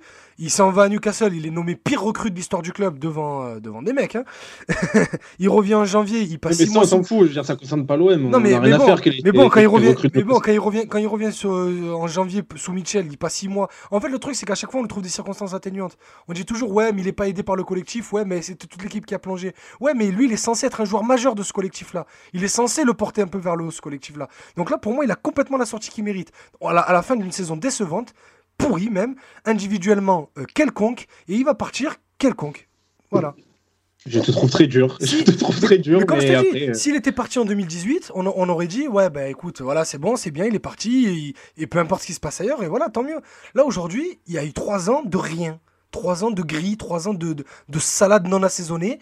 Donc qu'est-ce que tu veux faire mon pote? Vas-y, va-t'en si tu veux, on s'en fout. Personne ne le retient aujourd'hui, Tovin. À part les jeunes filles à la sortie de, de la commanderie, il y a personne qui le retient, Tovin. Personne. ça, ça, aussi, tu vois. Mais c'est pas méchant. sur, euh, Mais c'est pas méchant ce que je veux dire. C'est pas méchant parce que les- parce que c'est des gamins qui n'ont connu que lui. Il est là depuis 7 ans, je rappelle. Moi, ce qui me dérange, c'est que on, on lui reproche presque d'être apprécié par les gamins. Mais, Mais non, non, non, non, non, mais- complètement c'est- pas. C'est- normal que les, les- de chacun, voilà, et oui. Ah si non, le gamin qui, est le gamin de 15 ans qui découvre l'OM à travers lui, bah, Oui, c'est normal c'est qu'il normal. soit fan de Tovin. Non, non, Non, je oui, disais pas ça, je disais pas ça péjorativement. Je disais ça parce que c'est ce qu'on a vu ces dernières, ces dernières, ces dernières semaines. Ouais, les dernières images, ouais. Oui, c'est ça, les dernières images, c'est que, c'est que voilà, c'est les enfants, c'est les, les, les petites filles, parce qu'au final, c'est un garçon qui est un peu mignon et tout, et on va pas mentir, ça joue aussi. Donc, euh, qui disent, ouais, tu vas me manquer, tu vas me manquer, et tant mieux pour lui au final. hein. Et Parce que c'est pas non plus le pire joueur qu'on ait vu, attention. hein. Je parle simplement par rapport au statut du joueur et, ce qu'il a apporté par rapport à l'argent qu'il touchait, l'investissement qui a été donné et l'importance qu'on lui a donné dans l'équipe. Après, c'est juste ça. Moi, je veux dire, personne ne le retient. Aujourd'hui, qui Si tu fais un sondage, euh, euh, pas êtes-vous content qu'il parte, attention, mais si tu demandes aux gens, euh, gardez-vous Tovin l'année prochaine, tu vas avoir 80% de non. Les Mais gens n'en peuvent plus. T'es arrivé à la fin d'une histoire. T'es arrivé Mais à la fin d'une histoire. Mais c'est ce que je te dis, t'es arrivé à la fin d'une histoire, personne ne le retient. Au revoir. tu peux arriver à la fin d'une histoire et euh, avoir une sortie un peu euh, à la hauteur de ce que tu as fait pour le club. Parce que Ça là, va. Mais qu'est-ce que qu'est-ce qu'a fait le club pour lui aussi? Bah, il a eu un très gros contrat. Il a eu un très gros Il a eu un très contrat. Il a été, il a, il a joué la Ligue des Champions à 19 ans en 2013 en venant à l'OM très jeune. Il a été sorti. Encore une fois, je reviens sur cette histoire de Newcastle. Il a été sorti de de de, bah, de la merde. Il n'y a pas d'autre façon de le dire. Après derrière lui, il a essayé de changer la narrative en disant j'ai baissé mon salaire pour revenir et tout.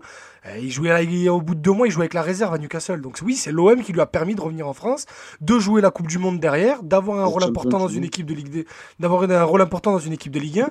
Parce que on va, on va comparer. hein. Aujourd'hui, Tovin, est-ce qu'il serait resté 7 ans à Lyon ou à Monaco? Bah, je sais pas, je suis pas devin. Hein. C'est Bah, possible. moi, je Regarde Maxwell Cornet, pas, ça fait 5 ans qu'il est à Lyon. Euh, Oui, mais, mais, parce, mais, pas- mais parce que Maxwell Cornet, il a un rôle qui est un, un, infime là-bas. Il a un rôle très minime. Aujourd'hui, regardez, euh, il, il, il serait pas resté aussi longtemps dans un autre club. Aujourd'hui, il a eu la, la tranquillité, entre guillemets, la, la sécurité de l'emploi, voilà. Parce que l'OM n'a, aussi n'a, pas n'a recruté personne à son poste euh, depuis Mais non, 5 mais ans. il reste si longtemps loin parce que c'est un mariage de raison qui est, Voilà, qui est normal mais- entre, entre un, jou- un joueur qui ne pourra pas viser bien plus haut et un club comme l'OM qui, au vu de ses finances, ne pourra pas se, avoir mieux qu'un mec qui te marque au moins 15-20 buts par saison. C'est pour ça qu'il est resté si longtemps, c'est parce que les deux ils trouvaient leur compte. Mais Et... moi, je suis d'accord avec toi. Je te dis juste, mais je dis pas que c'est bien ou mal. Je dis juste que c'est le cas. Donc, du coup, il n'y y a pas d'amour. Et en fait, il y a personne qui a pris le dessus sur l'autre dans cette histoire. Donc, le club ne, n'a pas à, lui offrir une sortie euh, incroyable. Et lui ne mérite pas non plus les hommages euh, de, du peuple euh, ou, ou du club. Il Ah, a la sortie, il a la Non, sortie il- qu'il il- mérite il- pour moi. Il je ne dis pas qu'il mérite euh, la sortie du siècle, euh, comme on le fera par exemple pour Mandanda dans un ou deux ans. Encore. Mais euh, je trouve que c'est dommage qu'ils partent comme ça dans un match, Dans un stade dans un vide. stade, Ah, dans bah un oui. stade vide. Oh, c'est tellement la sortie rêvée pour moi. Dans une saison un peu, un peu, un peu à la con, tu vois. Je trouve ça dommage. Un Voilà. stade vide pour un joueur vide. Voilà. Tu vois, en fait, là, tu vois, c'est, en fait, de, la, c'est de la haine. C'est, de l'indifférence complète. Complètement. En plus, je l'aime bien, moi, au fond. C'est juste que je m'en fous complet, en fait. À dire, on, t'a coupé pendant cette. Là, il a eu, il a eu euh, trois t-shirts. Il a eu trois t-shirts qui faisaient flow 26 dans le virage chute. C'est bon, allez. merci. Mort, il a terminé par dire je l'aime bien. C'est Ouais, le moment le plus extraordinaire de. Mais je te jure que c'est vrai en plus. Je l'aime bien. C'est juste que, euh, voilà, c'est tout. Ciao. Tu veux partir? Tu veux t'en aller gratuitement. Tu veux t'en aller gratuitement pour le projet sportif et parce que les Tigres, c'est incroyable. Ils ont une- ambiance de fou. Très bien, casse-toi. Mais Voilà. ça, pour le On, te re- on te retient pas. Vas-y. je, je, Allez. je- moi, je lui imputerai pas. euh, je lui en veux pas de partir libre, par contre. Pour moi, c'est- pour moi, c'est la même réflexion qu'avec Gignac. Oh, c'est qu'en fait, le mec, il 1h23 part d'émission, on est reparti C'est pour 20 la, la, la, pour moi, c'est la faute du club. Lui, c'est un joueur de foot. Il- moi, je suis, je, moi, je suis complètement cynique sur ça. Et il, il fait sa carrière. Il a beau dire qu'il aime l'OM. Moi, j'y crois plus à ces discours. Pour moi, un joueur, il aime euh, le projet financier avant tout, et peu importe où ça se passe. Un mec qui se retrouve libre, il sait qu'il va toucher une putain de prime à la signature, qu'il va avoir un, un super salaire. eh ben, c'est normal qu'il se casse. Voilà. Je, je, D'accord. c'est la- et c'est la faute du club et des dirigeants qui partent libres. Et Ah, comme par ça, hasard, ça n'arrive que dans un club, ça n'arrive que à l'OM. Voilà, c'est arrivé avec Gignac, c'est arrivé avec Fanny, c'est arrivé avec Ayou, avec Morel, là ça arrive Ah, avec Fanny- Thauvin, avec Fanny- Sakai. Fanny et Morel, Ça arrive toujours à l'OM. Fanny et Morel, c'est le, le club qui les a laissés partir. Oui, mais à limite, À l'époque, tu, tu tournais la page Bielsa, tu tournais la page Bielsa. Morel, lui, ne, ne- de toute façon, avec les quatre Oui, années mais allez, j'enlève, qui voulaient rester, pour n'est pas juste pour. Moi, je te parle des joueurs qui représentent une valeur marchande, moi. juste pour Tovin, Gignac, Ayou, tu verras. Là, le, là, bon, bah, le fait est que ça arrive à Lyon avec Depay. Mais ça arrive parce que c'est une, une situation un peu bizarre, cette année de Covid, etc. Euh, voilà, on a tous compris pourquoi ça arrive. Mais je suis pas sûr qu'il y a, a 4-5 ans, ben, tu prends par exemple. C'est comme s'il y a 4-5 ans, quand Gignac part libre de l'OM, c'est comme si ben, la casette part libre de Lyon. Mais ça n'arrivera jamais. La Jamais tu le verras. Et ben voilà, la casette, il est parti de Lyon. Donc, ben non, ben, il, est Parti par- il est parti. Il est, il est parti. Il est, non, il est pas, il est pas parti libre. la voilà. casette de Lyon. Il est parti Ben non, pour non, 70 non. millions à Arsenal. Donc, donc c'est la faute du club. Ben, Pour moi, j'en veux, moi, j'en veux à Jacques-Henri Hérault, à tous ces, tous ces sbires, de, de, de- de- d'en arriver à, situa- à cette situation aujourd'hui où tu te Ah, retrouves à, à, à faire partir un joueur que tu aurais pu vendre 40-50 millions il y a 2-3 ans et que là, en le prolongeant, tu aurais pu peut-être en tirer 10-15 millions, je ne sais pas. Pour moi, c'est pas la faute de Thauvin. Lui, Ah, il suit que- sa carrière. Parce il va faire que-. Tu vois ce que je veux dire? C'est... Ah oui, moi, pour moi, tu as un devoir moral. Quand tu, quand tu sais que tu représentes que tu sais que tu représentes une, une partie de l'équipe, euh, une partie pardon du, pro- du, du projet financier de l'équipe. Pardon, euh, je je viens de finir mon verre de coca. Euh, quand tu sais que tu représentes. Euh, Thauvin, c'est quoi? C'est la deuxième, troisième plus grosse valeur marchande de l'équipe derrière Bouba Kamara Sur le papier, hein. Sur le papier, ouais, sans doute. ouais. Oui. Voilà, tu vas pas. Si tu veux aller au Tigres, très bien. Moi, moi je m'en fous du projet qui va, aller, qui va y aller au Tigres parce que Leicester et l'AC Milan ne veulent plus de lui. Moi, il n'y a aucun souci.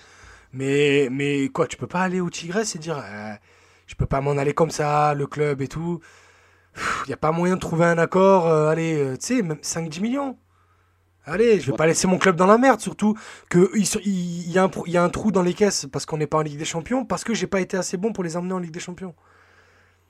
C'est pas... ouais, enfin, tu sais comment ça marche. c'est- Ben, bien Moi, sûr, je, moi, sais comment ça marche, plus- je trouve ça je toujours plus Mais je trouve ça toujours désolant. des- Je trouverais ça toujours désolant. moral envers le club. Après, euh, après, je suis après, totalement cynique sur ça. après vraiment. moi, moi, moi, quand j'en ai parlé hier avec, euh, avec Tonton Urba et, et Benjamin, euh, moi, je suis pour que les, les joueurs, que tout, que tout le, le- le- le- l'écosystème. Bon, Amaïs, va manger là, tu nous saoules.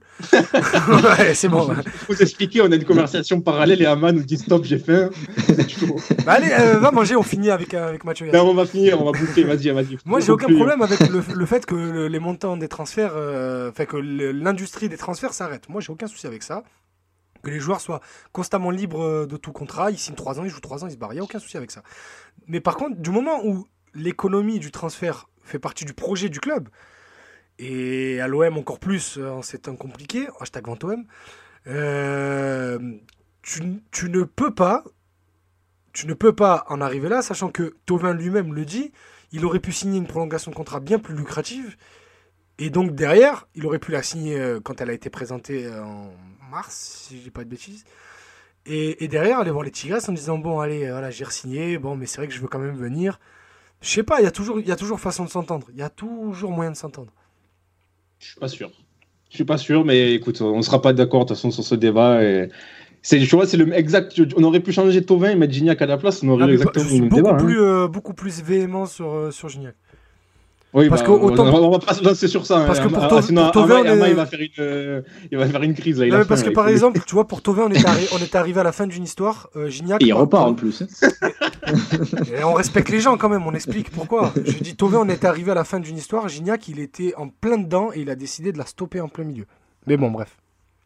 Ouais, bah, Gignac, ça faisait 5 ans aussi qu'il était là. T'es peut-être au bout, du, au bout Ouais, de l'histoire. mais pour moi, ça faisait deux ans qu'il était là. Parce que du coup, les trois saisons d'avant, ça servait à rien. Et encore une fois, c'est pas de sa faute si on lui a donné 400, 400 000 euros par mois. hein. Moi, tu me donnes quand 400 000 euros par mois, euh, je les prends. hein. Euh, Oui, c'est pas, mais- c'est pas de sa faute, hein, tu vois. Tu vois, tu vois, moi, quand c'est Mathieu qui parle, tu dis rien. Alors que moi, je veux pas relancer. Mais là, il me lance un, là, il lance un argument, je suis obligé Allez, de on répondre. boucle, les gars. Mais là, obligé, je suis obligé de répondre. Non, non, non, non, c'est. Ah ça. non, j'ai rien dit là. hein. Ouais, oui, espèce euh, Allez, on, aurait, on aurait pu résumer ce débat. Tout ça, c'est la faute du mec de Gannet qui a jeté une bouteille sur Tovin. Ah, mais-. C'était à Jean Bohème, c'est pas lui, grave. Ça. C'était à cause de lui et tout ça. Et à cause de Jacques-Henri Hérault, qui, rappelez-vous, lors d'une interview à Canal, avait dit 80 millions pour euh, Thomas, je regarde même pas. Voilà. T'as trois ans plus tard, il part gratuit. Mais Allez, les je suis sûr qu'il y a des gens qui l'ont cru, justement, qui étaient Oui, sérieux, oui, qui disaient, ouais, dans, il le, vaut dans, le milieu, 120. dans le milieu du foot, il n'y a personne qui l'a cru. Quand, quand je vois qu'après la saison euh, Ligue Europa, ça réclamait des 20 millions pour Sakai, euh, oui, on peut- tout est possible, hein, de toute façon. Tout est possible. Allez les gars, on conclut. On conclut. Ça fait une heure et demie d'émission. Euh, euh, on, on se retrouve la semaine prochaine. On fera le débrief de Metz OM. On fera un petit bilan de Sampaoli, vu qu'on n'a pas eu le temps de le faire ce soir. Euh, et on parlera mercato. On n'a pas eu le temps non plus ce soir. On était plongé dans ce débat sur. On parlera de tout ça la semaine prochaine, avec peut-être une invitée, peut-être pas. On verra bien. Le, le temps nous le dira. L'invité- ne répond plus à mes, à mes messages. Voilà, donc c'est c'est pour ça, ça va être compliqué. Mais on, on- vous verrez bien, voilà. Allez, salut les gars et bonne semaine tout le monde, à plus. Oh